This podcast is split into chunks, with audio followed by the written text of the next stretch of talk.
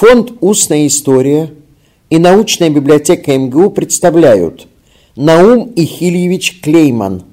Беседа третья. Ну вот, в Авгике произошло, наверное, главное событие моей профессиональной жизни. То, что я попал к вдове Эйзенштейна Паримасевне Аташевой.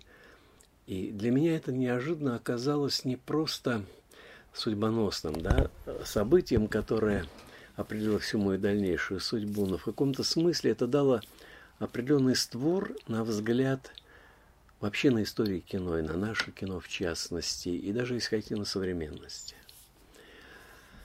Потому что вдруг возник критерий уровня, которого наше кино достигало, и которого оно должно достигать и дальше – может быть, когда-нибудь и превзойдет, но так или иначе стало понятно, что в той горной цепи, которая до сих пор была в ландшафте нашего кино, это все-таки одна из самых высоких вершин, по отношению к которой можно соизмерять другие вершины. Вот, а случилось это вот каким образом.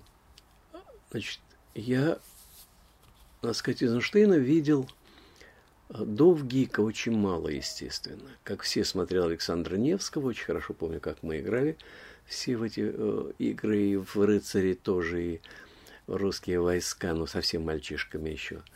А, и это, видимо, было где-то в детском саду в городе Копейске Челябинской области, где э, последние годы жизни, э, годы войны мы были с папой э, и мамой – вот, пожалуй, тогда я и увидел Александра Невскому, что я помню двор, в котором играли. Играли вот в битву на льду. А в Авгике, естественно, посмотрел Потемкина. Не помню, видел ли я Довгика. Боюсь, что нет. Ну, это было, конечно, очень впечатляюще, это было интересно, я бы сказал, не более, чем все остальные фильмы. И я тогда увлекся Вертовым на первом курсе, и для меня, пожалуй, центральной фигурой в нашей истории авангардистского кино был Дзига Вертов, тогда еще просто неизданный, неосмысленный, неосвоенный. Меня поразили его фильмы. Я написал курсовую работу о Вертове. В голову не пришло прийти к его вдове, которая была еще жива. Но ведь мы обычно работаем по впечатлениям от экрана, иногда от каких-то статей напечатанных, что, что рядом, а пойти в полевые исследования, как говорят, да, историки искусства или археологи, вот на это киноведов не хватало.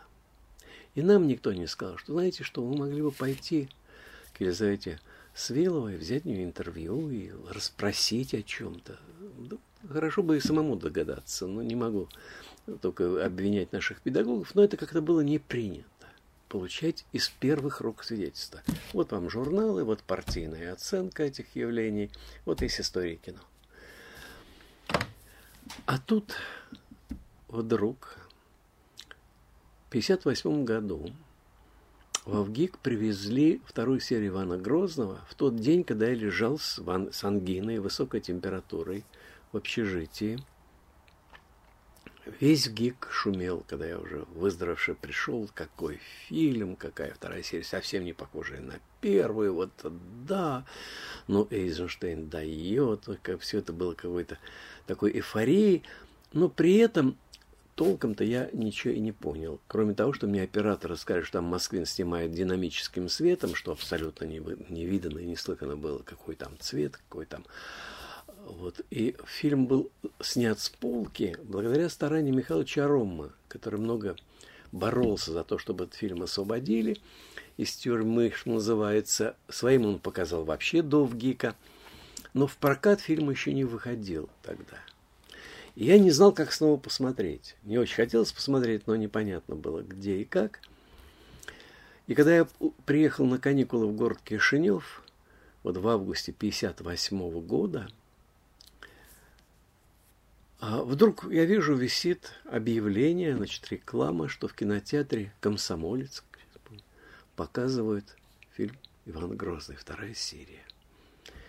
Я днем так, а нечего делать, в общем-то, пошел смотреть фильм и вышел не просто потрясенный, у меня все перевернулось в голове. Во-первых, сама фигура Эйзенштейна, я понял, что это не только не случайно запретили, но я представил себе человека, который говорит Сталину в глаза то, что не принято было даже думать. Да? Во-вторых, я увидел фильм, который порвал со всеми канонами того, что такое кино. Открытый театр, если хотите, опера с балетными элементами. Все искусственно, все таращат глаза, говорят неестественными интонациями. Не то стихами, не то прозой. Все выстроено до миллиметра.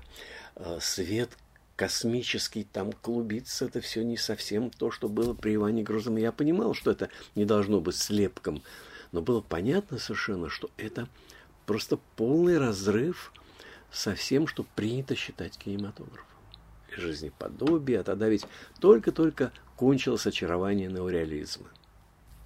58 год, еще позиции неореализма – Э, теоретически сильны, хотя уже начинается настоящее Филини, уже начинается новое Висконти, уже понятно, что времена того неореализма 40-х годов прошло, но тем не менее для нас мы только что дорвались до правды жизни, мы только что вернули документальную фактуру. Вот только что Вася Ордынский снял «Человек родился», и все радовались, как Москва похожа на Москву. Вот только что значит, Марлен Хуцеев снял э, заставу... Нет, а еще заставы не было, пардон. Это он снял тогда э, «Весна на Заречной улице», и это было таким образцом реализма. Сегодня такой розовый фильм, казалось бы. Тогда это был прорыв.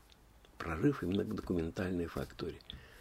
И вдруг вот такое театральное действие, которое производит, тем не менее, какое-то ошеломляющее впечатление. Я посидел, посидел в скверике, выйдя из кинотеатра. Пошел, купил билет и посмотрел подряд второй сеанс, что бывает очень редко. И приехавши в Москву, я пришел на кафедру и сказал, могу ли я написать курсовую работу вот о Иване Грозном и не просто снять, поскольку мы видели уже выставку рисунков Эйзенштейна в Цидре в 1957 году, была первая выставка рисунков Эйзенштейна, и там были эскизы к Ивану Грозному. Я хотел понять, что же Эйзенштейн действительно запланировал, а где его повел талант, потому что тогда Нея Зоркая, наша замечательная критика и властитель дум киновеческих, она написала, что Эйзенштейн – по неволе сделал обличение.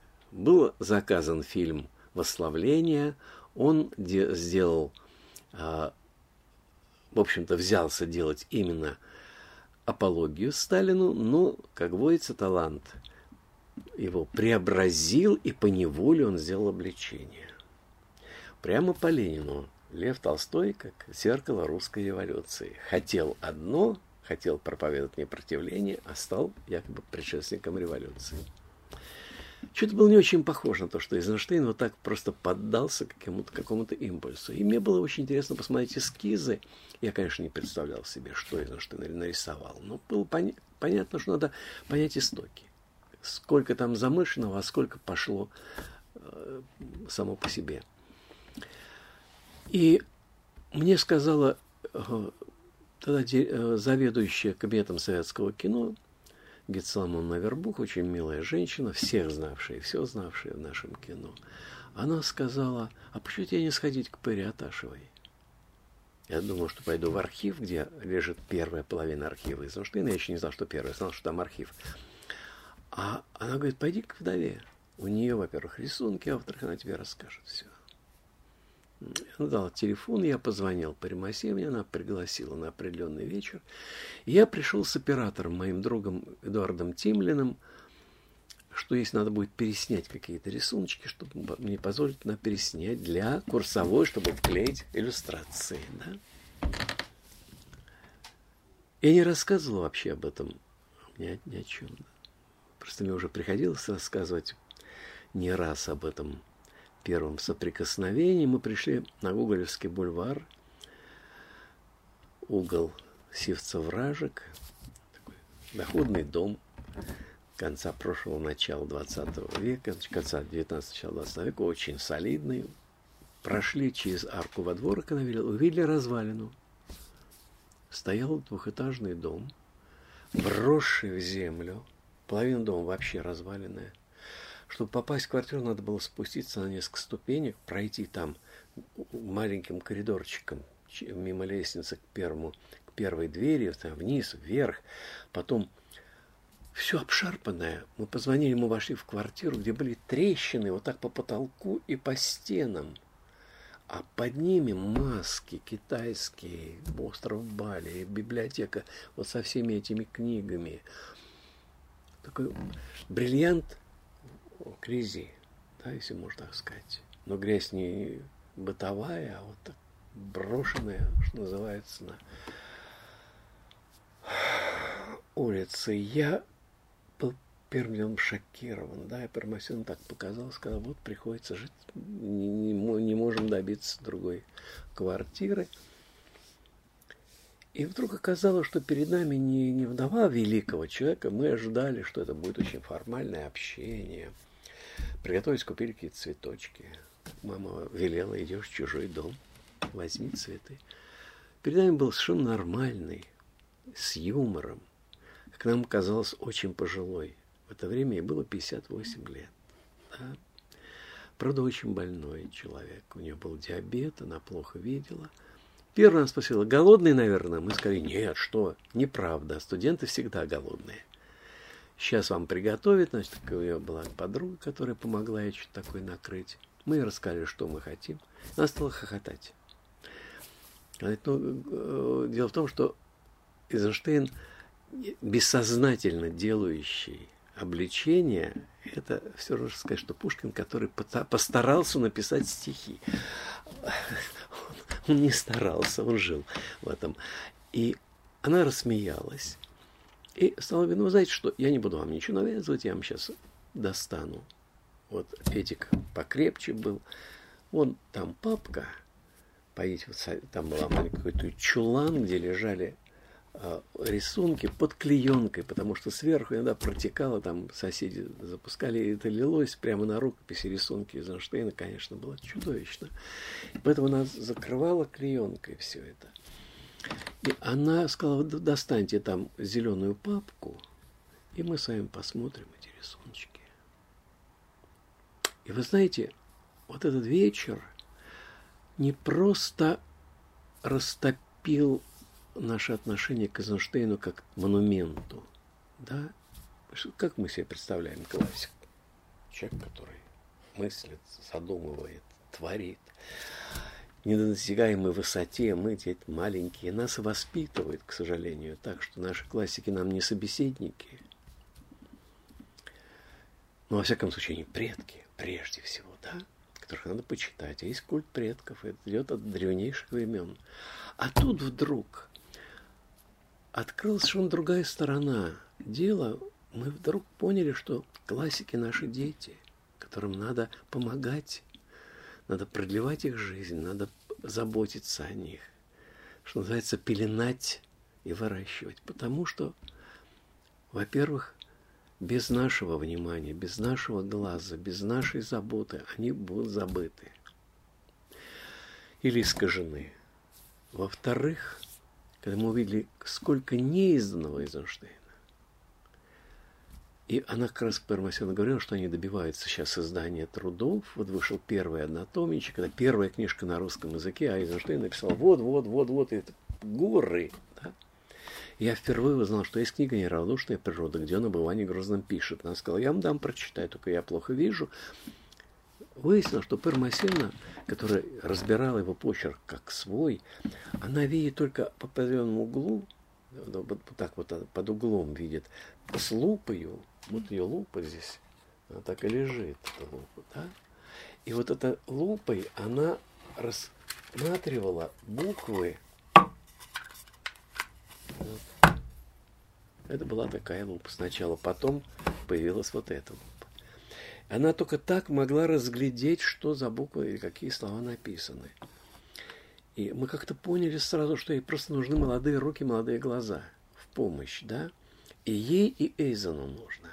Но Эйзена всегда любили в кино. Да? Он ведь э, образ Эйзенштейна создан официальной пропагандой в этой обойме Эйзенштейн, Пудовкин, Давженко. Да? Это вот такие мастера социализма до социализма, подготовившие торжество Чапаева. Это и главная была функция.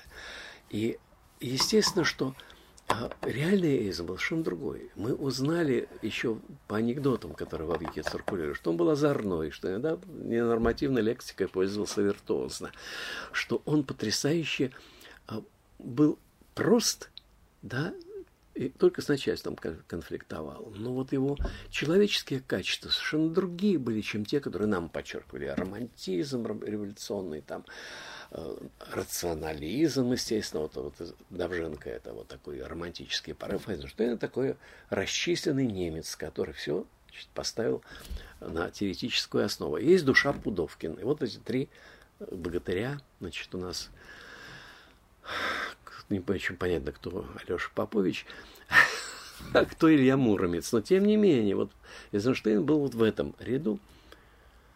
Мы увидели женщину, которая о нем говорит с юмором, без всякого этого подобострастия, но с такой теплотой и любовью. Она, я думаю, любила его всю жизнь, да, это у них была не очень простая жизнь, но тем не менее а, она осталась ему абсолютно верна, и не случайно он назвал Салдадерой, да, своей так, солдаткой, которая сопровождала его. Но кроме того, она нам вдруг дала ощутить вот именно ребенка в Эйзенштейне, который нуждается в нашей заботе сегодня. Я думаю, это относится не только к Эйзену, это относится и к Пушкину, если хотите, да, потому что его надо как каждый раз заново, если хотите, не причесывать гладенько и одевать с бантиком, да, а внимательно прислушиваться, куда еще растет этот младенец, потому что он с каждой эпохой растет в ту сторону, в какой ему надо, а не нам надо. И может нам и надо следовать за ними. Вот это вот свойство таких гениальных личностей. И мы вдруг это почувствовали. Вот это главное было. Я даже не очень помню, какие рисунки она нам показала. Это как-то изгладилось. А интонацию я очень хорошо помню. И, конечно, я спросил, можем ли мы помочь. Она сказала, да, конечно. Вот если будете, будет у вас время, приходите.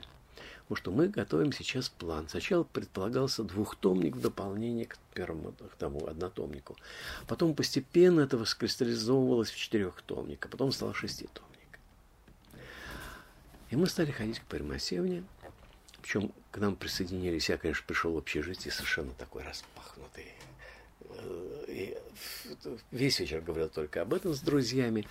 И в следующий раз мы пришли уже в четвером. Пришел сейчас с нами Миша Богин и Павел Арсенов, будущие режиссеры Рошалевского курса, а я в Авгике дружил очень с ними обоими. А с Пашкой вообще мы первый год жили вместе в одной комнате.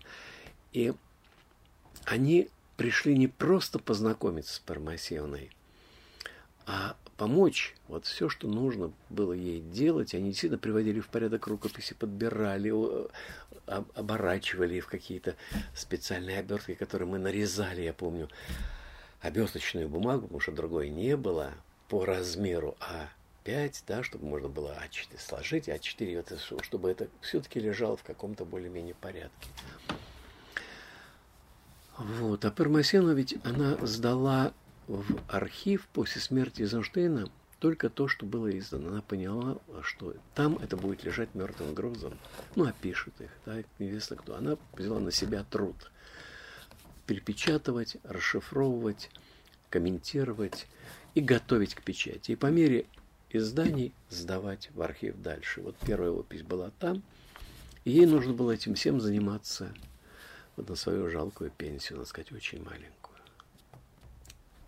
И мы начали ходить сначала раз в неделю, а иногда потом два раза в неделю. Стали понимать, что вот какой-то у нас появился не просто в Москве как бы дом, она как бы второй матерью стала для нас, для всех. И кроме того, совершенно другие а, категории вошли в наше сознание. Она была человеком 20-х годов, пережившим вот ту эпоху освобождения которая рифмовалась с нашей эпохой. Да? Вот это очень важно понять, Я думаю, что есть такое понятие, как дети надежды. Вот у них была надежда в 20-е годы, что наконец пришла справедливость на российскую землю. И они так и жили всю жизнь. При всех тех несправедливостях, которые потом воспоследовали, они уже знали, что есть категория справедливости, с которой можно соотносить все происходящее. Кто погиб, тот погиб. Кто остался, понимая трагизм ситуации, надеялся на возвращение вот того состояния. И в каком-то смысле мы, пережившие 20-й съезд, были такими же детьми надежды. Да? Вот мы хлебнули этого. Потом, во время путча, вот сегодня, годовщина этого путча, люди, пережившие освобождение от угрозы, которую нес путч, несмотря на все, что случилось потом, так и живут в надежде, что это, ну, это же должно кончиться, ведь есть момент свободы и достоинства человеческого. И я думаю, для нас это было чрезвычайно важно встретить этих людей и их категории, и их отношение к жизни. Что меня еще потрясло, что вдовы, которых я там встретил, а там было несколько вдов, часть из которых вернулась из лагерей. Татьяна э, Ольга Сергеевна Третьякова, которая вернулась после 18 лет каторги и ссылки, Тава Сергея Михайловича Третьякова, соратника Эйзенштейна, его драматурга. Она приходила постоянно к Паримасевне, как и дочка Третьякова Татьяна Сергеевна, которая жила в Москве, правда, все это время, потому что она спаслась, будучи замужем с другой фамилией. Да. Но вот Ольга Викторовна Третьякова и Вегадатна Линде, вдова нашего посла в Дании, расстрелянного в 1937 году, она провела в Сибири 18 лет тоже вместе с Евгенией Гинзбург, кстати. Они сохранили, во-первых, абсолютный оптимизм в правильном смысле слова. Не значит, что они лучились радостью жизни. Да, нет, вернее, нет. Именно радостью жизни, которую им сохранила судьба. Они были безумно любопытны. И Ольга э, Викторовна Третьякова говорила, то есть как вы не были в современнике? Вчера была премьера, вы не пробились? Мы бы пошли на прорыв. Как это вы не, не читали это? Вышла новая повесть в новом мире, вы не читали еще? Да уже неделя прошла. Вот такие люди, да? В них не было совершенно никакого уныния. Вот знаете, они и выжили там, потому что не было уныния. И вот этот ветер надежды, который дул 20-е годы после революции, он их паруса наполнял. Они продолжали плыть дальше и доплыли да, до нового времени. И вот они стали таким моральным уроком, если хотите. Я не говорю сейчас о том, что они рассказывали. Да, и 20-е годы, когда мне Ольга Витна говорит, вот Володя мне э, испортил однажды. Володя это Маяковский. Для нее Володя. Она была секретарем Лефа. Вот он ей испортил однажды какую-то стенограмму. Она, бедняга, должна потом была где-то, э, значит, воспоминать.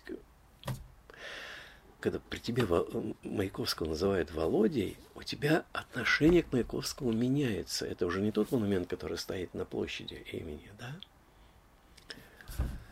Или я вспоминаю такую еще атмосферу в этом доме – приходи, приходили люди самого разного, я бы сказал, социального статуса, да. А, с одной стороны, вот были вернувшиеся из ссылки, с другой стороны, была очень благополучная э, соклассница Пармасевны, которая была, занималась, э, Тата ее звали, я не, не помню фамилию, которая занималась Э, благоустройства в Москве. Она была мастером зеленой архитектуры. Вот все клумбы в Москве, все эти самые э, полисадники, вот это она делала. Вот эта Тата представляла вот ту благополучную партийную э, бюрократию, которая в это время ну, начала набирать новые силы. Это была уже не та придавленная Сталином, да, боящаяся за любой излишек, да, а это вот та новая хрущевская бюрократия, которая потом, победив Хрущева, расцвела при Брежневе и дала импульс нынешним коррупционерам. Вот они поняли благо жизни, они поняли, что такое не только аскетизм партийный, но и привилегия власти. И вот это, это было очень смешно в этом доме, где на пенсию кормилась целая арава людей на пенсию одной пары. Ну, все приносили, конечно, с собой, что могли, но тем не менее Пармасена, когда держала открытый дом, все, что у нее было, она ставила на стол. И вот вдруг приходила эта милая Тата, она хорошая женщина была, ничего, с совершенно другими критериями.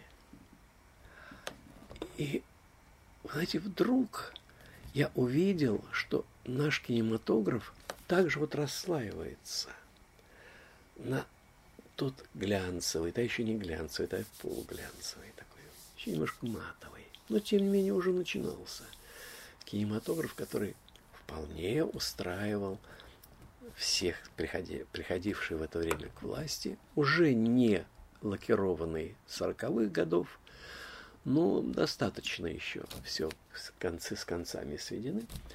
И тех, кто начал прорываться в другие сферы. Но увидел не со стороны моего поколения, а со стороны вот этих людей, которые, обсуждая новые фильмы, вдруг предъявляли им такой счет, который мы предъявить не могли. Я очень хорошо помню обсуждение, например, вот наших тогдашних кумиров, как мы думали, там Сегеля и Кулиджанова, хороших, в общем-то, милых людей. Фильм, который нам очень понравился, «Дом, в котором я живу». Да? Хороший фильм, в общем-то. И вдруг они начали предъявлять счет к тому, что такое была Москва, предвоенная и военная. И они сказали, слушайте, это, конечно, можно выкадровать так, чтобы оставить за пределами кадра. Но им не дали включить то, что... А не дали, так и не бери за это, не говори, что у тебя реалистическое произведение. А он же на это претендует своим стилем. Ты начинаешь понимать, что поверхность этого стиля, то есть правдоподобие внутри кадра, не означает еще реалистического э, образа действительности. Да? То есть это была очень хорошая школа, я к тому говорю. Я уж не говорю о том, что он нам стал открываться в самом Эйзенштейне, потому что после такой супер монтажной концепции 20-х годов со всеми его экстремистскими загибами, с молодежным, молодым таким задором, со всеми конструктивистскими слоганами того времени, которые он, конечно, употреблял, половину играючи, половину в моде своего времени – мы увидели совершенно другого Эйзенштейна, который говорит о полифонии Баха, о фресковой живописи Рублева там, или э, Джотто, о том, что такое э, композиция фильма музыкальная, или что такое пейзаж в кино, и почему это музыка, кинематограф и пейзаж. Я начал читать нервную природу, я, я понял, что это то самое, что мне интересно – что у меня был в это время кризис второго курса, когда я начал понимать, что в КИК мне не дает, и что-то я совсем не то изучаю, что я хотел бы изучать, да. А тут мне именно вот это пришло. И нужно сказать, что расхождение между теми программами, которые Эйзенштейн писал для ВГИКа в 30-е годы, и той реальностью, которая была в 50-е годы, было настолько очевидно – что мы не могли изменить степень э, программу преподавания в но мы могли дополнить ее хотя бы тем, что мы читали за пределами программы. Я сказал там на кафедре, что я бы хотел писать диплом по Эйзенштейну, это после года работы с Пармасевной. Вот, и теория полифонического кинематографа Эйзенштейна. Мне сказали, при чем тут музыка? Я говорю, это не про музыку, это про кино. Вот полифония, да, полифония это, это музыка. Я говорю, нет, полифония бывает не только музыкальная, она бывает аудиовизуальной. То есть, да, мы говорили звукозрительной, там не было слова аудиовизуальная, это уже современный такой перевод, но да, говорили звукозрительная полифония Эйзенштейна. И они не хотели сначала. Этого мы не изучаем, а поэтому мне уже поставили тройку по операторскому мастерству, потому что я написал анализ мексиканского материала Эйзенштейна в 1958 году, как раз привезенного Джейм Лейда впервые на российскую землю. Он показал в Авгике свой учебный фильм по Мексике Эйзенштейна. Мы совершенно обалдели от этого всего. И я написал курсовую работу про это. Он мне сказал тройка, потому что я вам об этом не говорил. А раз педагог об этом не говорил, значит, не по курсу. Он не мог отрицать, что я написал работу, но это все было не то. И мне богу, помогла наша преподавательница Колодяжна Валентина Сергеевна, которая сказала, знаете что, придите на кафедру и изложите нам то, что мы не читали. Вам хорошо, вы там пришли к Аташевой и прочитали у нее, а мы этого не читали. Может, действительно вы что-то такое прочитали, что имеет смысл. Я пришел на кафедру, по-моему, полтора часа раз пересказывал неравнодушную, еще не изданную, и получил благословение, это уже четвертый курс был, для работы над этим. И я должен сказать, что это была, в общем-то, очень важная акция кафедры. Они могли формально запретить. Но дело в том, что в каждом человеке, даже уже смирившимся с тем, что он конформист, живет юноша, который, наверное, хотел настоящего. И всегда надо рассчитывать на то, что этот юноша не умер окончательно, что он там дремлет где-то в глубине.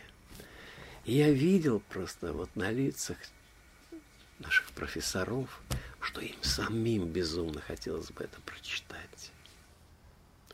Слава Богу, потом это было издано в третьем томе, и это вошло в программу, действительно. Но в тот момент, вот передо мной сидел наш бывший ректор и наш мастер Николай Алексеевич Лебедев. Человек, в общем, такой довольно прямолинейный, раповец, до этого был арковец, да, кончил институт красной профессуры, там преподавал. Мы знали шутку из Эйнштейна про него. Он говорил, что Лебедев похож на пыльную вокзальную пальму. Вещь красивая, но бесполезная. Это вот типичный эйнштейновский такой укус. А, но он был очень красив, строен, с седыми волосами, действительно похожий на пальму, на вокзальную пальму. При этом Лебедев хотел как лучше. Он придумал слово киноведение. Это он ввел русский язык. Он пытался создать школу киноведения, какая бы она ни была. Он был первым. Он взял наш курс уже как киноведческий, а не сценарно-редакторский, как было раньше, где нашей целью было только редактировать, то есть проводить линию партии в сценарном деле. Да? И он помнил свою, свою восторженную рецензию о Потемкине, свои первые годы работы с Эйзенштейном, до того, как они разошлись в 30-е годы, 20-е годы, это было все-таки на одной стороне баррикады, да? И я видел, как зажегся в нем глаз, да? Вот было понятно, что никуда это не ушло. Это, потом, когда я уже сдавал ему диплом, он уже боялся, это опять был 61 год, было все непонятно. Куда повернет, то так, то так. Потому что вся пере... Э, оттепель, она шла, я об этом говорил, вот такими зигзагами. И в 61 году было непонятно, что будет. А у меня еще были такие смешные интермедии между главами – написано, значит, одна интермедия о Бахе, друг, о том, что такое полифония, другая интермедия о Рублеве, о том, каким образом полифония в живописи может проявиться. Потом э, Томаса Манна, доктор Фаустус, и что-то, трагедия, да, сознание полифонического, как раз во времена Эйзенштейновского пишет Томас Манн параллельно с ним, да, роман «Доктор Фаустус». Вот. И выступление как раз писал о диалектике диалектике э, в античном смысле слова, о диалоге. Причем еще другой наш педагог, тоже Михаил Степанович Григорьев, профессор, филолог, начинавший с Брюсовым, символист, прочитавший тему диплом, подошел ко мне и тихо сказал, вы такую книжку Бахтина проблемы поэтики Достоевского, наверное, не знаете? Я говорю, нет, не знаю. Вот он там тоже про полифонию Достоевского пишет я вам дам эту книжку из Эблики, только дайте слово, что мне его вернете, не потеряете. И я в 61 году прочитал Бахтина, которого вообще никто не упоминал в это время. И когда я пришел об этой диалектике в античном смысле, как диалоге противоречий, двух противоречивых точек зрения, мне вдруг профессор красной профессуры, да, Лебедев говорит, ну, ну, ну зачем вы говорите, ну я понимаю, что диалектика это в исторических процессах, в мироздании, в крупной величине, ну в камне, какая диалектика? Я говорю, ну все-таки фильм не камень. Он говорит, ну я говорю о размерах, да, ну какая диалектика в фильме, не будем такие категории употреблять. Поверьте, это цитата прямая моего научного руководителя. Что делать в таких случаях? Я говорю, вы знаете, я, вы, наверное, говорите о марксистско-ленинской диалектике, а я говорю о диалектике в античном смысле слова, как ее понимали греческие философы, и вот я поэтому, значит, он так глядит на меня, это тогда надо говорить. Я говорил. Тем не менее, на последнем этапе мне сказано все интермедии убрать, оставить только главное, значит, первую, вторую, третью главу. Но это я к тому говорю, что это разрыв между тем, что лежало у нас в архиве, было понято еще в 30-е, в 40-е годы и не было издано. И тем, что нам преподавали в ВГИ, был огромен. И вы можете представить себе гиковца, который вдруг набрел на это, вот, в прямом смысле слова, э, на золотую россыпь, да, на алмазную жилу. Кроме всего прочего, надо еще одну вещь учесть, такую странность. Началась вторая жизнь Эйзенштейна вообще в это время. Это случайно получилось, что я совпал. Это, вид Бог, это я не знал о том, что в Брюсселе, где впервые показали тоже вторую серию Ивана Грозного, критики выбрали Потемкина лучшим из 12 фильмов всех времен. Да? И все опять заговорили, вот Эйзенштейн, Эйзенштейн. Это очень помогло утвердить тему Ивана Грозного в Авгике. Смешно сказать, да? Но действительно, вот это дало новый импульс к переводам и к изданиям. Вся пресса зашумела, это помогло Паримасевне пробить сначала двухтомник, потом четырехтомник, потом шеститомник. Организовалась такая редколлегия вокруг Юткевича. Юткевич, надо дать ему должное, был очень э, тонким и точным политиком. Он все сразу понял. Но он действительно был другом Эйзенштейна. Это его сокурсником по Мерхольду и человеком, который в, в сложные времена в 1948 году сделал первый фильм об Эйзенштейне анонимно не поставив свое имя, потому что оно тоже было космополитным, да, космополитичным, но тем не менее они с Парамасиной сделали фильм «Памяти художника», «Память Эйзенштейна», назывался 20-минутный фильм, что в 1948 году было почти непредставимо. И тем не менее, да. И Юткевич вообще был человеком очень интеллигентным, образованным и понимавшим. Когда Парамасевна представила... А, да, я забыл сказать еще одну вещь кроме нас, гиковцев, вот этой группы, которая приходила, у Пер Масевна уже был один молодой помощник, а именно Леонид Константинович Козлов, который был филологом, кончил МГУ и заинтересовался параллелями между Маяковским и Эйзенштейном. И решил написать работу о Маяковском и Эйзенштейне, кино и поэзия. Мы познакомились с Леонидом Константиновичем, мы поняли разницу между академическим университетским образованием нашим гиковским. Понятно, что это был ну, принципиально иной уровень, да, знаний, систематики, умения писать, выражать свою мысль. И Леня Козлов как раз он обладал таким теоретическим складом ума и был типичный комментатор. У него была фантастическая память, и он помнил, на какой странице что написано, где какой пример. И у нас произошло соприкосновение с новой группой филологов, которая в это время как бы пошла двумя путями. С одной стороны, там Полиевский, Кожанов и все прочие, которые были на примете у ЦК и обосновывали партийную линию, а с другой стороны пошла вот эта новая критика, это и Зоркая, и Туровская, Ханютин, вот все те, кто, которым тоже Ленин Козлов примыкал, которые были в Институте истории искусства, которые фактически вырабатывали новые критерии для нового кино нашего.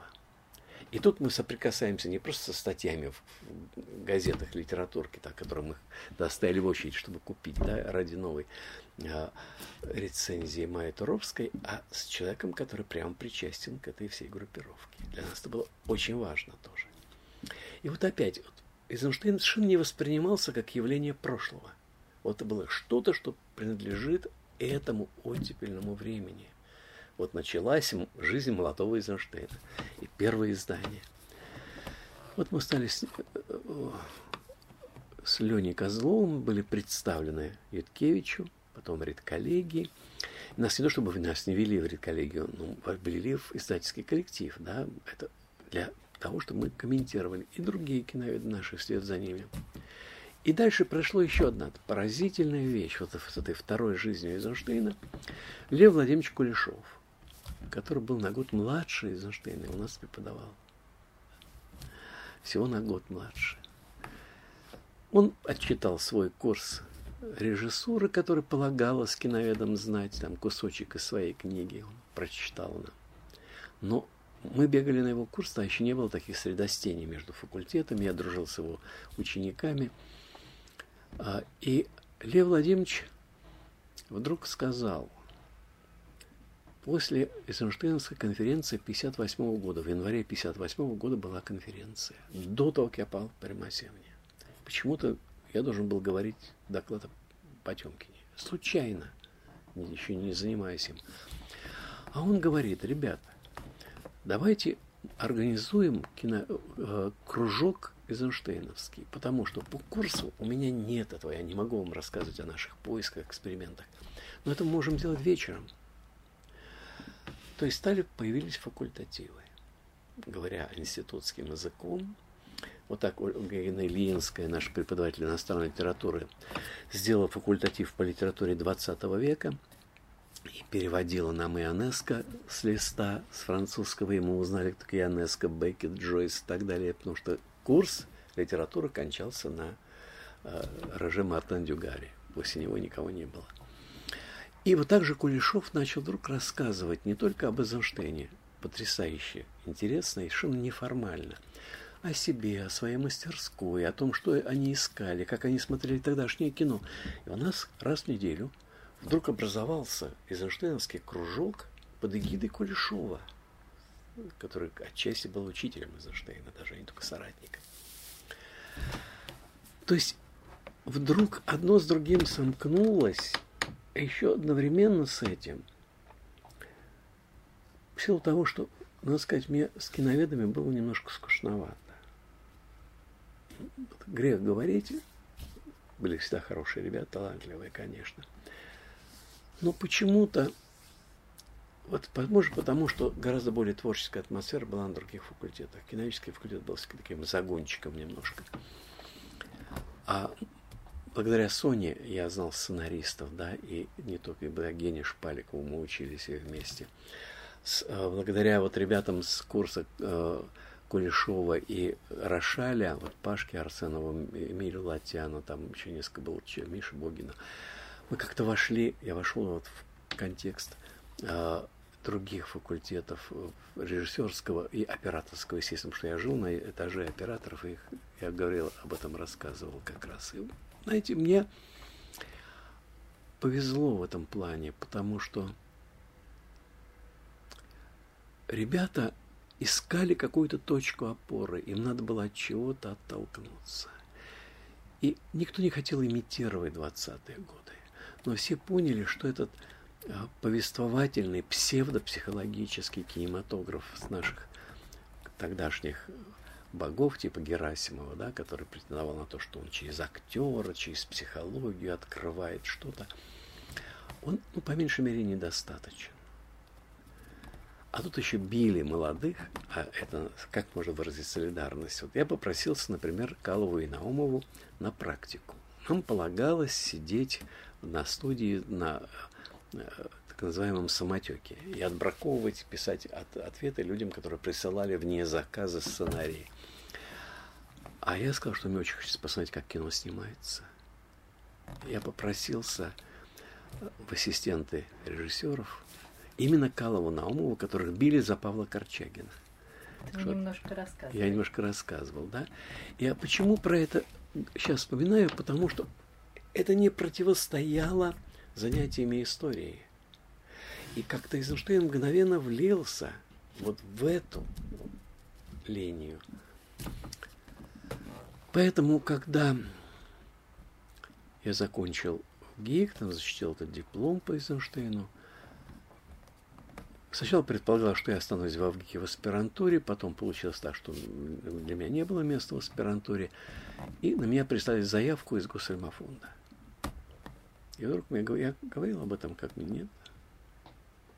Мне вдруг говорят, нет, вы поедете в Казань на хронику редактором. А у меня, во-первых, в это время мы готовили э, второй том Эйзенштейна, и на мне уже был там э, монтаж, я должен был подготовить рукопись и комментарий. Вообще я не представлял, что я буду делать на хронике, у меня вот здесь была жизнь. Я дошел до замминистра э, культуры, по-моему, фамилия его была Кузнецов, который, глядя на заявку из Гослемофонда и предписание отправиться в Казань, сказал, а что это вы хотите? Чем Эйзенштейн-то? Я говорю, ну, я вот теоретик, мне... Ха, теории нас будут учить. Ты сначала горе хлебни, а потом теории нас учи. Прямо. Знаете, это уже был такой последний удар. Что до этого мне удалось избавиться, что называется, от этого назначения просто чудом. Я приехал в Казань, как мне велено было – предъявил и сказал, что, честно говоря, меня ждут в Госремофонде. Я вам очень нужен. Они сказали, нет. Если вы не знаете татарского языка, нам нужен человек, который знает татарский язык. Вы сможете выучить татарский язык? Я сказал, не уверен. И у нас нет э, жилплощади для вас. Значит, вам придется из э, зарплаты снимать комнату. Они были счастливы, что я от них ушел, распределенный, потому что у них были свои какие-то кандидаты из университета филологии. Я приехал, сказал, от меня отказал, сказал, у них нет того-то, нет того-то, я не знаю языка. Хорошо, тогда Молдавия. Я прилетел в Молдавию. Мама была счастлива, что я в Молдавии. Я пришел к э, Мурсе, тогдашнему директору студии, и сказал, Леонид Григорьевич, вот у меня есть приглашение в Госамфонд, напишите мне, пожалуйста, отказ. После четвертого курса я был у них на практике. Они вообще-то хотели меня, зная, что у меня во-первых, есть где жить, не надо жилплощади, а во-вторых, им нужен был кто-нибудь из молодых редакторов, чтобы брать на себя вот эти самые технические обязанности.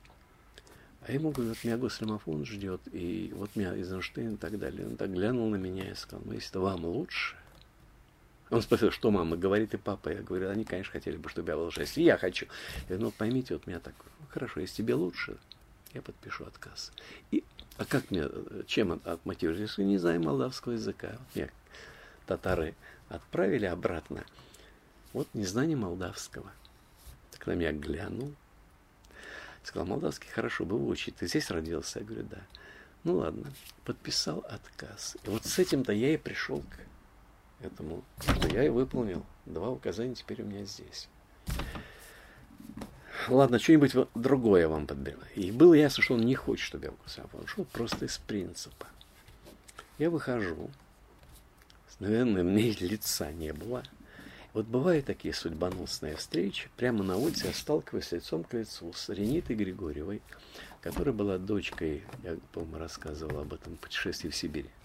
Да, с нею я рассказывал, как мы с Васей Шукшиным ездили в Сибирь. Ну, вот Леонида Григорьева была там со своим фильмом «Венский лес», и мы помогали, когда делать фильм. Вот. И она говорит, что с тобой случилось? Я ей так вот простодушно рассказываю, что произошло и что... Ну-ка, поехали, немедленно. Она шла кому-то там в Минкульте, а это было еще на улице Жданова, вот, нынешней Варварки. И тут же меня везет к матери, которая представительство э, общества, э, как называется, СОД был. Тогда еще не был ВОКС, потом СОД, Союз э, советских обществ дружбы с зарубежными странами. Вот ее мама, которая была сначала женский комитет, потом этот. И говорит, сейчас перескажи матери. Я говорю, Нина Васильевна, вот такая-то история. Но я не в голову не могу прийти, пойти ее просить, чтобы она да, вмешалась. Но Ренита почему-то взбаламутила вот эта фраза. А я сказал ей, что горе хлебните. И она знала про ссылку в Сибирь. Ренита знала. И Ренита все это выпаливает матери. Тогда еще, в 61 году, это было естественно, да. И Нина Васильевна, так глядя на меня, берет трубку. Вот первый раз я увидел, как это делается, да. Я должен сказать, она спасла, в общем, меня. Она позвонила в Министерство культуры. Соедините меня с Кузнецовым, не помню, как его фамилия, она по справочнику. Значит, нашла телефон секретарши. И вот буквально были такие слова. Ты кому горя желаешь? Ты понимаешь, что человек вообще свое детство в Сибири провел. Ни за что, ни просто. А ты такие вещи говоришь? Я тебя понимаю, да. Ты ведь, наверное, захочешь куда-нибудь поехать. Она была ключевой фигурой этих культурных обменов. На следующий день я получил распределение в Госдумофонд. Вот, знаете, это очень смешно. Я не, не рассказывал. Эту историю только сейчас так сообразил, что я оказался позвоночником, да. Я поступил в ВГИК без всяких звонков, без всего. Но, оказывается, в Госремофонд-то я попал по звонку, да. Не встретиться я с Ренитой, загремел бы я еще куда-нибудь. Они не хотели явно меня, ну это Грошев, с которым у нас были такие отношения, э, с самого начала он прекрасно понимал, что я с ним никогда не буду на одной позиции, но так или иначе, вот это странное, может быть, мистическое совпадение с нашей встречи с Ренитой и звонок Нины Васильевны, они сыграли роль, что я оказался в Госремофонде. Где в это время была, наверное, самая интересная молодежь нашей, нашего поколения. Что пришел Витя Демин. Те, кто пришли в 40-е годы, в это время как раз все группы ушли в Москву. Кто в какой журнал, в институт научный. И пришло новое поколение. Пришло поколение вот как раз моих сверстников. И Витя Демин, который был, наверное, самым талантливым критиком среди всех нас, так как он писал, никто из нас писать не умел, он загорелся идеей создать Госальмафондовскую или Белостолбовскую школу киноведения. Ну, он, эта мысль в виде серии книг, которые мы даже были там на вольном воздухе и вдали от суеты написать. Не так много книг вышло, да? Но хотя он сам написал парочку, и Мирон Черненко, который стал его близким другом, написал, там еще парочку людей. Э, Валя Михалкович написал, э, э, Владимир. То есть это все вышло, да, как книжки. Ну, он стал главным редактором советского экрана, он был научным редактором издательства искусства и помог издать столько хороших книг, да. И первая книжка о Филине, которого он обожал, и э, все сделал для того, чтобы Филини реабилитировали. И самое удивительное, что эта Белостолбовская школа начала многое из того, что потом как-то развилось. Например, кинотекстологию вот восстановление старых фильмов. Попытку мне дали восстановить все фильмы Эйзенштейна, это занесла как раз Потемкиным, потом генеральной линией, потом октябрем. Там уже сидела Вера Дмитриевна Ханжонкова, и вот снова прошло такое смыкание времен. Бабушка Ханжонкова, которая была вдовой того самого Ханжонкова, гораздо более молодой, молодой чем он, поэтому она фактически была работницей, помогавшей ему и его жене, покойной уже к тому времени, когда она пришла, а, когда, когда она а, вышла, что называется, на поверхность, она была сначала монтажницей в фирме Патте. И каким-то образом ее заметили, она стала помогать Ханжонковым. Я не знаю, по-моему, она была с ними в эмиграции тоже. Потом умерла жена Ханжонкова, и она стала супругой. Заботилась о старом Ханжонкове, как могла, а, сохраняла его память потом – и она вот была, она не принадлежала к высокому обществу, она была такой попорной, по-моему.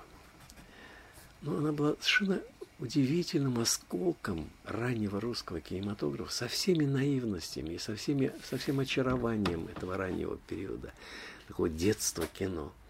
И бабушка Ханжонкова стала нашим, что называется, э, оберегом. Вы здесь увидите фотографию с ней. Витя Демин и бабушка Ханженкова вот на каком-то наших сборище. Мы собирались постоянно. Каждый вечер мы гуляли от нашего общежития до бетонки дороги и обратно. И обсуждали то, что мы сегодня видели. Значит, мы смогли пробить тогда, что отечественные сотрудники отечественного отдела смотрели, имели право смотреть зарубежное, это было запрещено. Или, например, что мы добились иллюзиона удивительным образом нам, нам удалось пробить.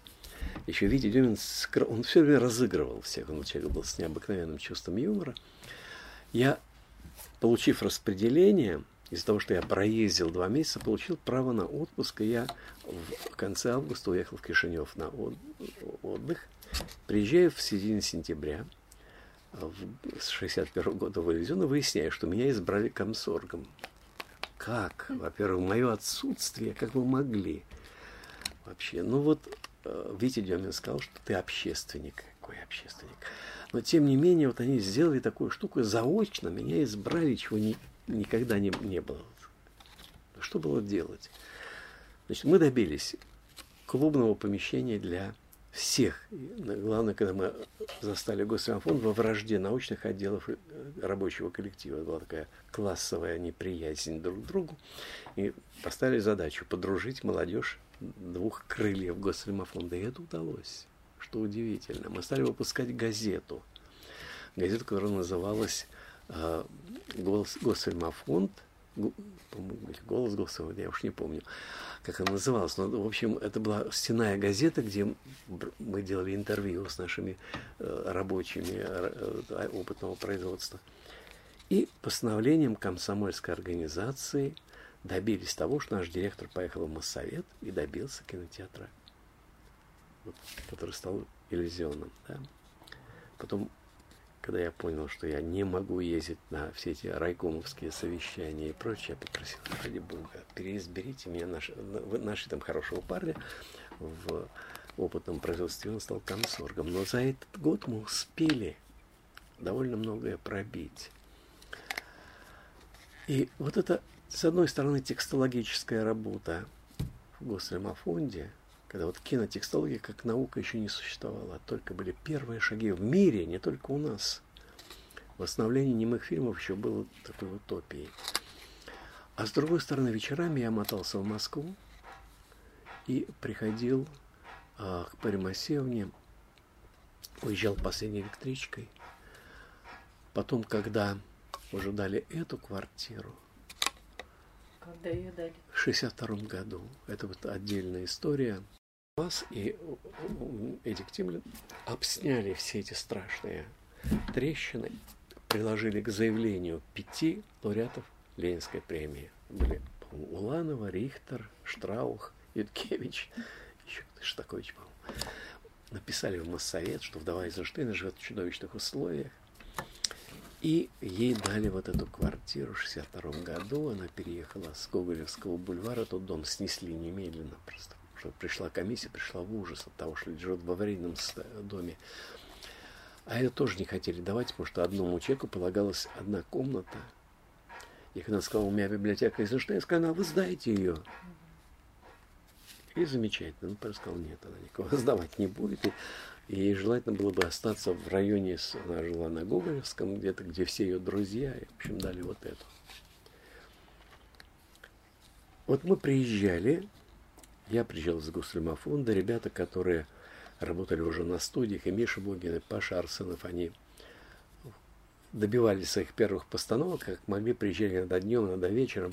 И мы готовили уже шеститомник. К этому времени уже пробили шеститомник.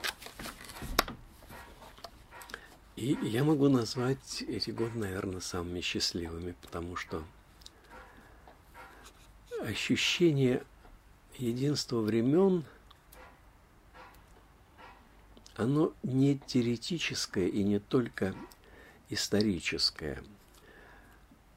Говорят психологи, что очень многие дети сейчас вырастают невротиками и неуправляемыми просто потому, что нет дедушек и бабушек. Или живут только у дедушек и бабушек, и нет родителей.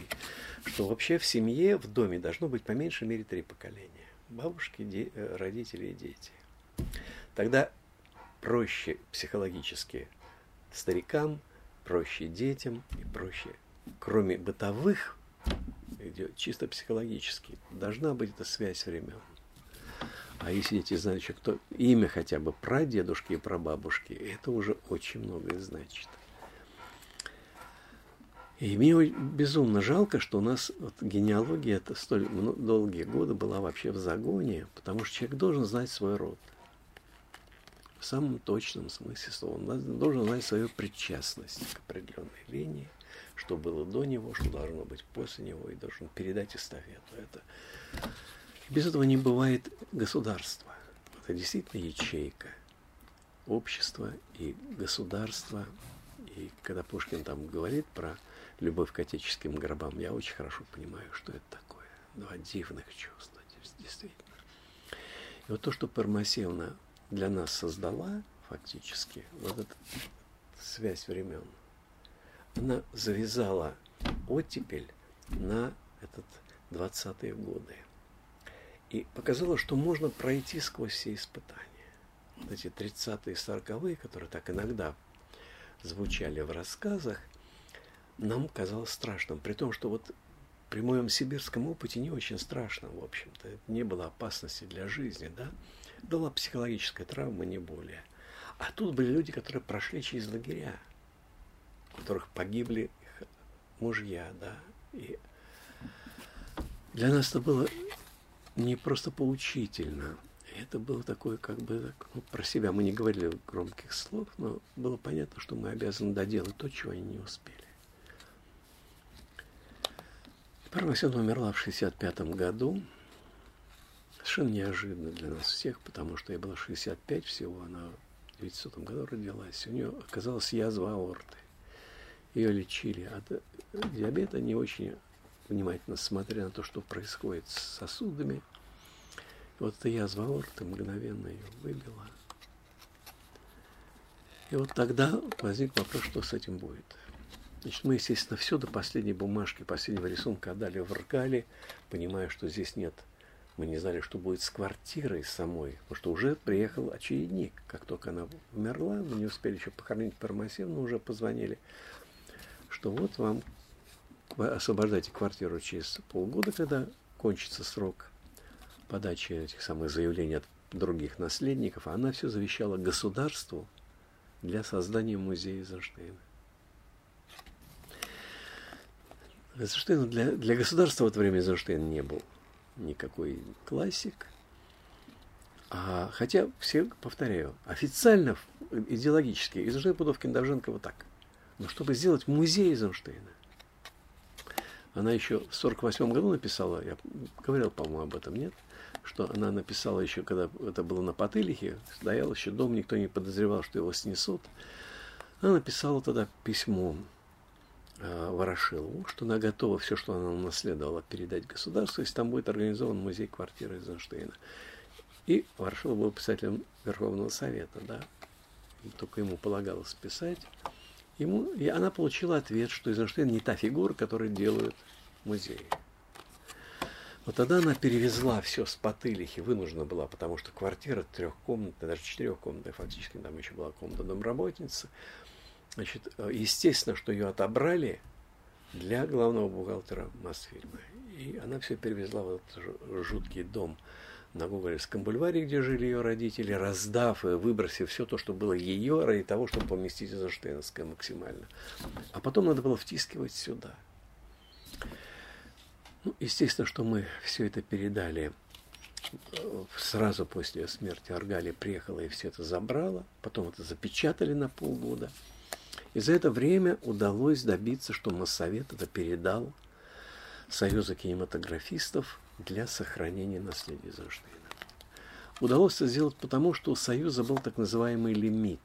Были лимиты, что это значит? Что Союз вносил в кассу Моссовета деньги для тех кинематографистов, которым надо было улучшить жилищные условия, или тех, кто приезжал из э, провинции, сделал карьеру здесь, там снял партийно важный фильм. Его переводили там из города Алмата в город Москву. И вот благодаря этому там было 400 квадратных метров лимита в запасе у Союза. И вот эти 28, 38 квадратных метров, которые вот в этом а, помещении, вычли из того лимита и передали Союзу для создания тогда назвали научный мемориальный кабинет, потому что здесь Эйзенштейн не жил, нельзя было назвать музей-квартира. А поскольку я в это время, во-первых, еще был холост, у меня не было жилплощади. А, соответственно, значит, я, там в столбах у меня была комната. И я был единственный, как бы, кто мог перейти на работу в этот научно-мемориальный кабинет, потому что Леня Козлов работал в институте, у него было все устроено и так далее. И Юткевич предложил мою кандидатуру в хранители. Даже не было заведующего, я был все на свете, да, научный сотрудник, и хранитель, и, и уборщица, и машинистка, и текстолог, вообще все, все функции в одном лице. Вот. И меня перевели и я бегал сначала полгода вот с этими бумагами в Москве, чтобы оформить квартиру, а потом начал работать вот как научный кабинет. Мы должны были закончить с шеститомник, который застрял в середине, как раз три тома вышло в 64 году. И 60 мы работали с Парамасевной вдвоем над четвертым томом режиссурой неизданной. И из-за всех этих перипетий она застряла и вышла только в 69 году. 69 или 68, 68 году. А, значит, я начал продолжать работу над режиссурой, и сюда потянулись люди. Вот эта второе, вторая жизнь Розенштейна сказалась в том, что по мере выхода, выхода томов аудитория Эйзенштейна расширялась не только в киношном кругу, но появились филологи, психологи, социологи, эстетики, которые стали читать и обнаруживать там, что им это важно. Да? То есть это стало институцией научной и консультативной. И есть, хотите, люди, которые читали книги здесь и выписывали себе. И а, здесь стал такой как бы центр изучения не только Эйзенштейна, но вообще истории и теории кино, параллельный в ГИКу и Институту киноискусства, который организовался. И там, не знаю, с Мариэтой Чудаковой мы провели здесь сессию памяти Танянова, э, с Кумой Ивановым по поводу Андрея Белого и еще кого-то. Мы да, структурализм, как изначально как начальник структурализма в кино. Ну, то есть здесь были самые... Стали появляться иностранцы тоже, естественно. Больше того, стали появляться выставки из Эйнштейна. Страны стали запрашивать рисунки. И парадокс в том, что а, меня, когда я был в Госальмафонде, не выпускали даже в Болгарию, и, которая вообще была самой легкой страной, и в ГДР меня и в Польшу приглашали. А тут я закончил «Бежен лук», мы начинали еще при жизни Пармасевна в Гослимофонде, а закончили в 1967 году. Он был показан на фестивале, был заофициален когда мы по срезочкам как бы восстановили, реабилитировали фильм уничтоженный. И вы знаете, что поразительно? Видимо, вот тот же механизм такого романтизма юношеского работал и в Константине Михайловиче Симонове, когда он, не зная меня, он меня вообще не видел, ему понравилась история воскрешения фильма. Вот бывает такое, да, вот чисто юношеский. И он дал за меня честное слово выездной комиссии ЦК. Меня пригласили на фестиваль в Бархаузен. Я говорю, ну как можно вообще, когда он не проверен на соцстранах, его сразу в КАП-страну выпускать. А Симонов дал слово, Юткевич поддержал как, как бы мой выезд. И тут еще смешная вещь помогла. Помогло то, что Совэкспортфильм не выполнил план по валюте есть план, по которому нужно столько-то валют принести. А в 68 году что-то не очень шло, это в 67-м, не очень шло все, потому что а, фильмы, которые были бы вполне, были запрещены, значит, Рублев лежал на полке, состав Ильича была запрещена к экспорту. Все эти фильмы были блокированы. И, собственно, не мог на чем-то... А тут Эйзенштейн, которые тут же запросили разные страны, а участие в фестивале немедленно повышает цену на фильм. И вот три фактора совпали, меня пригласили в Госкино и сказали, что как вы относитесь к тому, чтобы съездить в ФРГ на фестивалю? И вот ращиваю глаза. Это еще 66-й год, конец. А, и говорю, что Нет, 67-й, извините, 67-й, не 67-й именно. Конец 67 -го года фильм был показан на фестивале московском, на закрытом просмотре. Ну, это куча народу посмотрела, конечно, откуда и пошли все эти самые заявки. Я говорю, а я в Болгарии еще не был. Знаешь. Говорит, вы знаете, что ничего. Вы напишите нам, пожалуйста, текст вашего доклада, где вы говорите о замысле Эйзенштейна. Судьбу, пожалуй, строить, э, трогать не надо. Вы на, про замысел Эйзенштейна напишите, пожалуйста. Вот этот текст, который вы прочитаете там перед фильмом. Я написал про замысел этого фильма. Они там внесли какие-то исправления. Я действительно старался не трогать историю запрещения. Там это... Но мой друг Ольги Грегор, который был здесь на фестивале, который, собственно, сыграл главную роль в моем приглашении, вот это я возьму на себя. Вот все, что касается судьбы, это рассказываю я. А ты говоришь о замысле. И мы в результате, я приехал в Оберхаузен в команде Симонова, Константина Михайловича, и показали «Бежен лук». И это был еще один, после второй серии Ивана Грозного, да, еще один такой вышедший новый Эйзенштейн, так сказать. И стали переводить его труды. Потому что уже вышли первые три тома, и мемуары Эйзенштейна были немедленно переведены на итальянский, на, на немецкий, на испанский, по-моему, язык. То есть завертелось вот этот маховик, да, второй жизни Эйзенштейна, пошли в выставки. Я уже побывал в ФРГ, меня немедленно ГДР пригласил, как можно. А после ГДР и ФРГ в Германиях побывал, вроде там ничего антисоветского не сказал, значит, и не диссидентствовал, говорил свои занудные киновеческие вещи. И меня стали выпускать за границу с э, выставками Эйзенштейна которые отнимали кучу времени, конечно. Да, нужно было на каждой страны новые какие-то концепции придумывать какие-то, но и так повернуть, и так повернуть. Но при всем при том, это вдруг передо мной распахнулся мир, который был фактически заперт. Для большинства моих сверстников, и, надо сказать, я чувствовал себя очень, не, не очень комфортно, потому что такого рода привилегии – делают тебя невольно виноватым, что они не могут ехать. Да? Тем более, что появились подозрения, они не погоны ли у меня на майке, да? Э, кто его знает, почему еврей без, беспартийный его выпускают. Когда ты говоришь, простите, меня Эйзенштейн возит, я при нем слуга. И фактически я был единственный сотрудник, здесь материально ответственный. Поэтому, когда везли вещи, книги и прочее, я еще от Аргали получил эту самую э, доверенность на, на э, экспонирование рисунков. Я был ответственен за каждой речи, ездили наши, произносить наши боги, да. Я Юренев там ездил, там, Фрейлих и так далее. Они, доктора, партийные, они произносили речи, давали интервью. Я отвечал за монтаж выставки, за сохранность каждого экспоната, за возвращение их в Москву можно сказать, что вот эта привилегия быть слугой Эйзенштейна в прямом смысле слова, что меня отнюдь не травмировало, наоборот.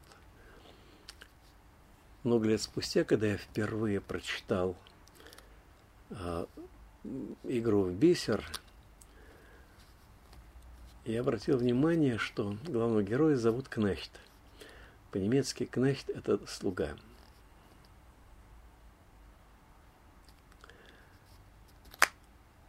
И это, конечно, не случайность. Понимаете, если мы не ощущаем себя, ну, если хотите, слугами, в самом точном смысле слова, не, услуж... не услужливыми, да, приживалами, а в прямом смысле слова слугами наших предков и наших классиков, недорого стоит все то, что делаешь. На самом деле это, в общем, достойная позиция.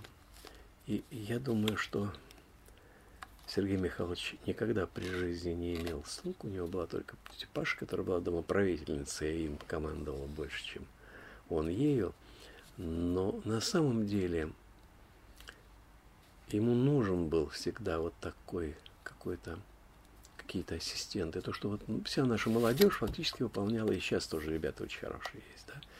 Это не зазорно. Нет, меня упрекать надо. А, что ты записался? Даже однажды сказала одна дама, что я ради того, чтобы ездить за границу. Знаете, ну вот, неужели вы думаете, что я Эйзенштейном занимался потому, что он меня возил за границу? Одно от другого. У меня вообще это было продолжение все того, что они сюда приезжали люди. И что, с иностранцами общался. Какая радость, да, какая, какое привилегированное положение. Не в том, что я с иностранцами общаюсь, что замечательные люди приезжали. Это действительно привилегия. Ну ладно, как бы то ни было, вот эта жизнь до 85 -го года, пока я не стал заниматься Большим музеем кино, она вот здесь и сейчас продолжается, и сейчас находится под угрозой, потому что если это все свернут, это фактически убьют место, где можно служить по-честному. Не, не требуя никаких привилегий. Ну, опасность это есть.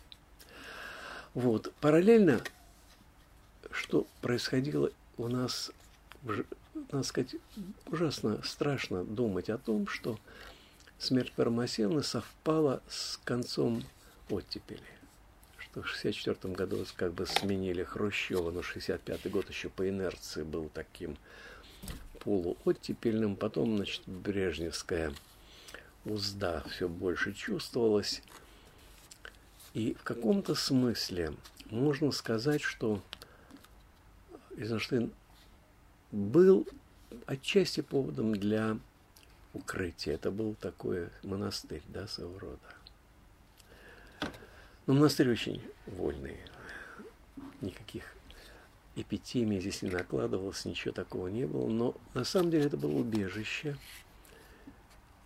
И с другой стороны, идеи оттепели, они не исчезли, они трансформировались.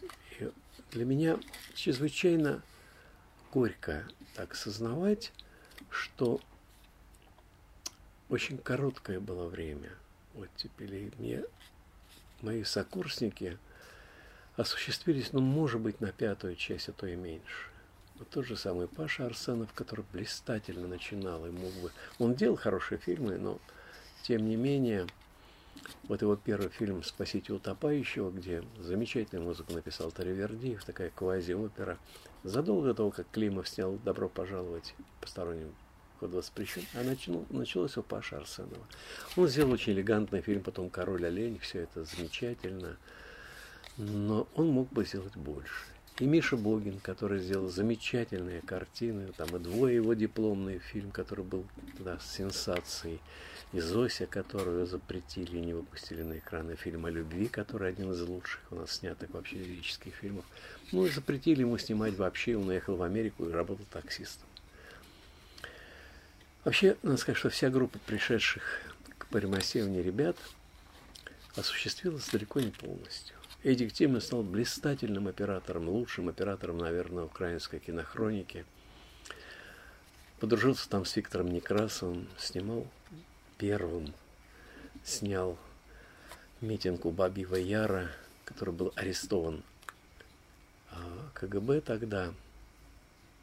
Эдику было запрещено выезжать куда, куда бы то ни было из-за этого. А он спас часть материала. И здесь у нас есть сейчас съемки Виктора Некрасова этого митинга – у него под кроватью пролежало все это время. Вот тех, кого я упоминал, фактически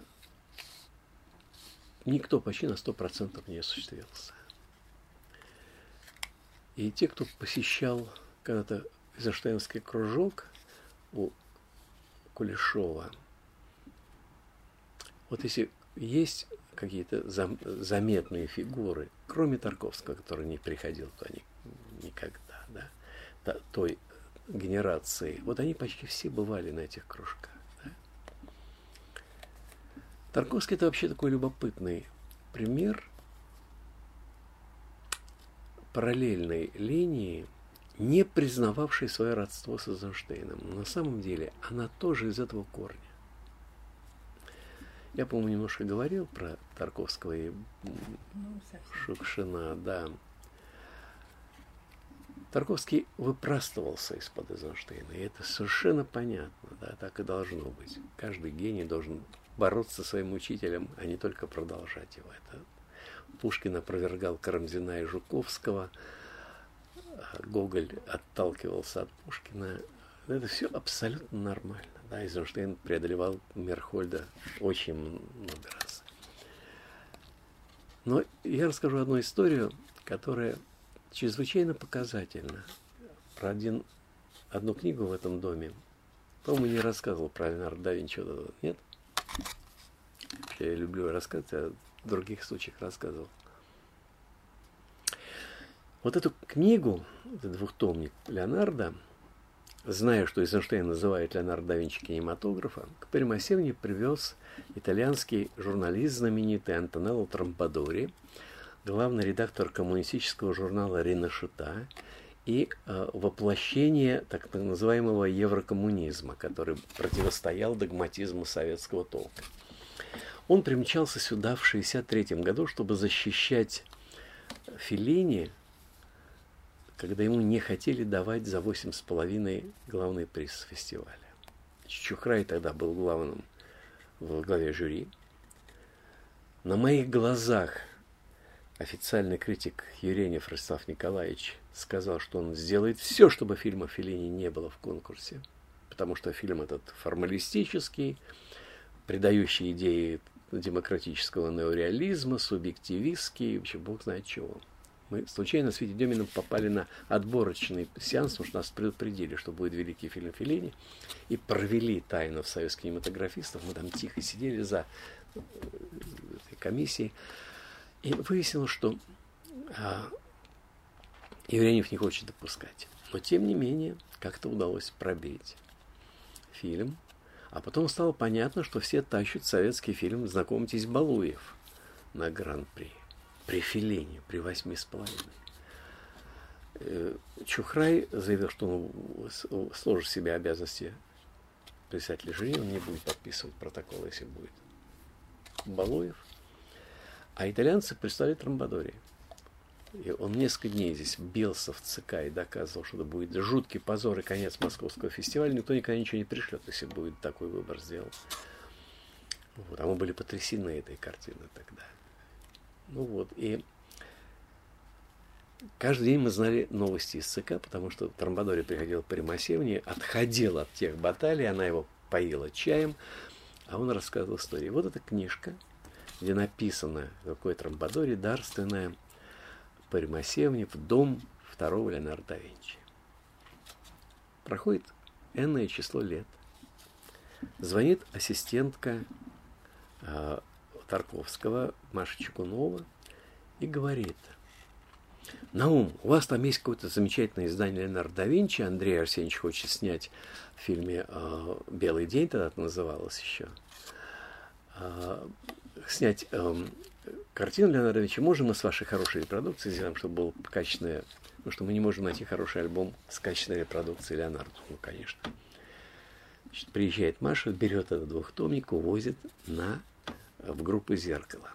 Проходит какое-то время, Значит, это выглядит слишком современно. Понятно, что во время войны дети не могут смотреть такого Леонардо да Винчи. И он берет вторую книгу, другую, там, Волынского, где другие, причем не нашу книгу Волынского, он нашел. Ну, Маша видела эту книгу, я сказал вообще, что это такое современное, глянцевое, цветное.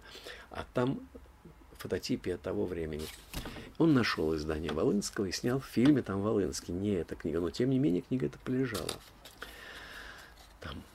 Через какое-то время звонит Андрон Кончаловский говорит, Наум, ты Андрею давал какую-то книгу, Леонардо да Винчи, ты знаешь, мы делаем сейчас фильм «Сибириада», у нас там есть момент, где будет будущее Сибири, там что-то проекты э, э, архитекторов, и я считаю, что в будущем возьмут проект Леонардо да Винчи дома в виде купола, что действительно Леонардо да Винчи придумал дом-купол, и вот мне хочется снять вот из этой книжки, дай, пожалуйста, на съемки. Я не могу отказать, естественно, Кончаловскому, тем более, что, ну, конечно, возьми. Проходит какое-то время, долго довольно он не возвращал, позвонил Андрею, имей совесть. Это не моя книга, это книга Эйзенштейна. Дома Эйзенштейна, на самом деле. Возвращает. Проходит еще какое-то время. Заходит Йорн Арштейн и говорит, ты знаешь, мне в сказке сказок надо сделать штрих Леонардо, вот чтобы там это в идеальном мире, это не вот то, что Франчика рисует, такую мягкую, да, живопись, а там штрих Леонардо должен быть. Дай эту книжку. Вот эта книга из дома Эйзенштейна побывала в «Зеркале», в «Сибириаде» и «Сказке сказок». Не последние фильмы, да? Вот для меня в каком-то смысле, да, причастность Эйзенштейна к этому современному процессу вот таким путем. Пусть ребятки не очень читали, да, а я знаю, Юра Эйзенштейн прочитал всего Эйзенштейна. И говорит, это моя школа. Андрей, я не думаю, что он читал. Но то, что для него сильнейший шок был именно кино Эйзенштейна, который он идеологически, как угодно преодолевал. Он-то думал, что это такое кино большевистское, как он везде говорил. То же самое думал Атар Селяне. Самый Эйзенштейновский из всех режиссеров нашего кино. Но он пыхтит. Пыхтит, только делает вид, что пыхтит. Идеологически всякая вот предубежденность глупа. Но когда он начинает делать, или когда он вдруг говорит своим студентам, я вижу, что он находится в этой традиции. Да. Когда я вижу вот его эти линии, которые он рисует, где изображение, где звук, где шаг, где э, музыка входит, где диалог, и он рисует такие, ну, просто эйзенштейнский вертикальный монтаж, прямо взятый из его статей. Я ему сказал, я когда увидел это в Тбилиси, я говорю, Отар, ну что ты прикидываешься? своими антиэйзенштейновскими э, тирадами. Я говорю, ну вот, вот то, что ты делаешь, чем это не вытекано? Нет, это что все слишком механистически, а по-другому. И как тебе не стыдно? Он дал формулу, а ты наполняешь ее конкретным содержанием. Вот и все, вся разница. Так вот, дело в том, что это, что называется, мне повезло. Да, вот меня Пармасевна приводила не просто к наследию Эйзенштейна, я могу сказать, генеральной линии кино. Вот в самом точном, не партийном, а в художественном смысле слова. Я-то дурак думал, что вот я окончу в ГИК, я поработаю в Госремофонде, наберемся опыта, там, можно сказать, старое кино, то, что там в не показывали, новое кино, и пойду на производство. И Соня Давыдова меня приваживала к э, студии Чухрая, и у меня было искушение – вообще пойти работать на живое кино, поработать редактором, поработать ассистентом.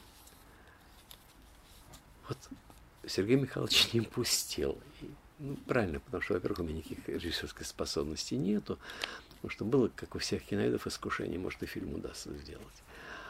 А вот то, что было абсолютно необходимо, вот надо было, что называется, обрезать пуповину, э, принять ребенка, вымыть, да, успокоить, положить, спеленать и так далее. Вот Сергей Михайлович в его утробе были все эти книги и еще куча другого. Лежит и до сих пор лежат дневники, письма и так далее. И, в общем, я считаю, что роль повивальной бабки совсем не худшая. Да, и вот в этом смысле, конечно, Промасина нас воспитала.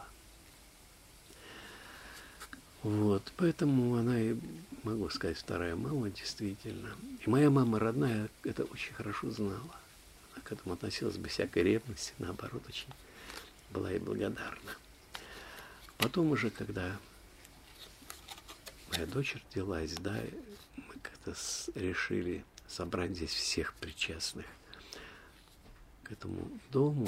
Верь было шесть месяцев, принесли сюда – мне, конечно, в голову не могло прийти, что Вера потом будет тянуть эту лямку и делать описание всей библиотеки. И когда я оказался уже в музее кино, она фактически взяла на, свои плечи весь этот дом, и прием людей, и э, переводы, и аннотирование самих книг, потому что масса маргиналей на пяти языках, это все надо было описать.